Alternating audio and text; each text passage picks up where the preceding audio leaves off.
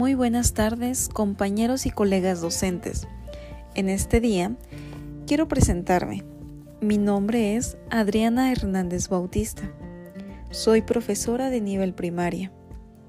El día de hoy vengo a platicarte sobre la secuencia didáctica, sobre sus características y aporte a su diseño.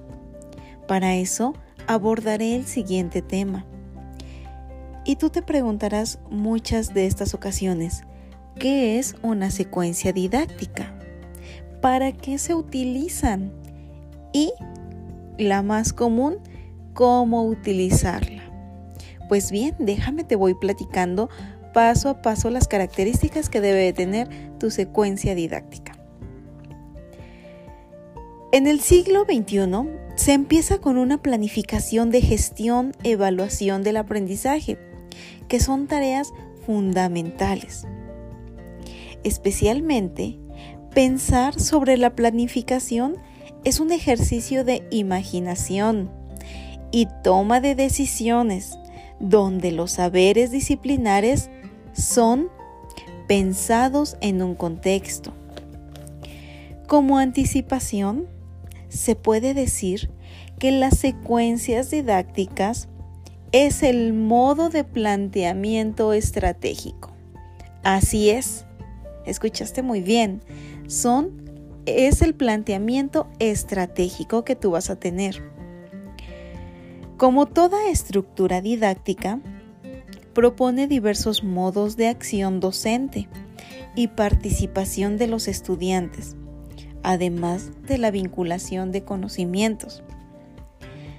Adentrémonos un poco más a lo que conlleva una secuencia didáctica.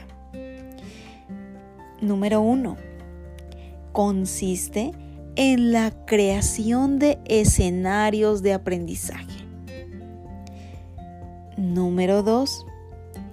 Permite seleccionar aprendizajes que quieren abordar en extensión y profundidad a partir de las actividades seleccionadas y organizadas en tu planificación. Número 3. Favorece la apropiación de saberes y desarrollo de capacidades a partir de prácticas diversas de producción y aportación de conocimientos. Bien. También es importante aclarar que una secuencia didáctica no es una simple distribución de actividades. Ojo, te voy a platicar cómo se diferencia. Cada actividad en tu secuencia didáctica debe de tener sentido en sí misma y en su relación con las demás, en la medida que implique el acercamiento paulatino a los saberes, a ser elaborados y da tiempo al estudiante a construir y afianzar el aprendizaje complejo y que todos puedan hacerlo.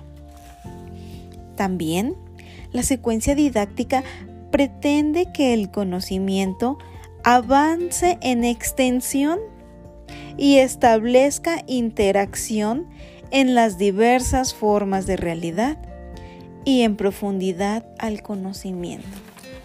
Pues bien, como te he ido platicando, la planificación es una secuencia didáctica. Inicia con los propósitos, los objetivos, aprendizajes, contenidos y una evaluación. Por eso, es necesario definir los propósitos en el marco de los diseños y propuestas curriculares en el proyecto institucional.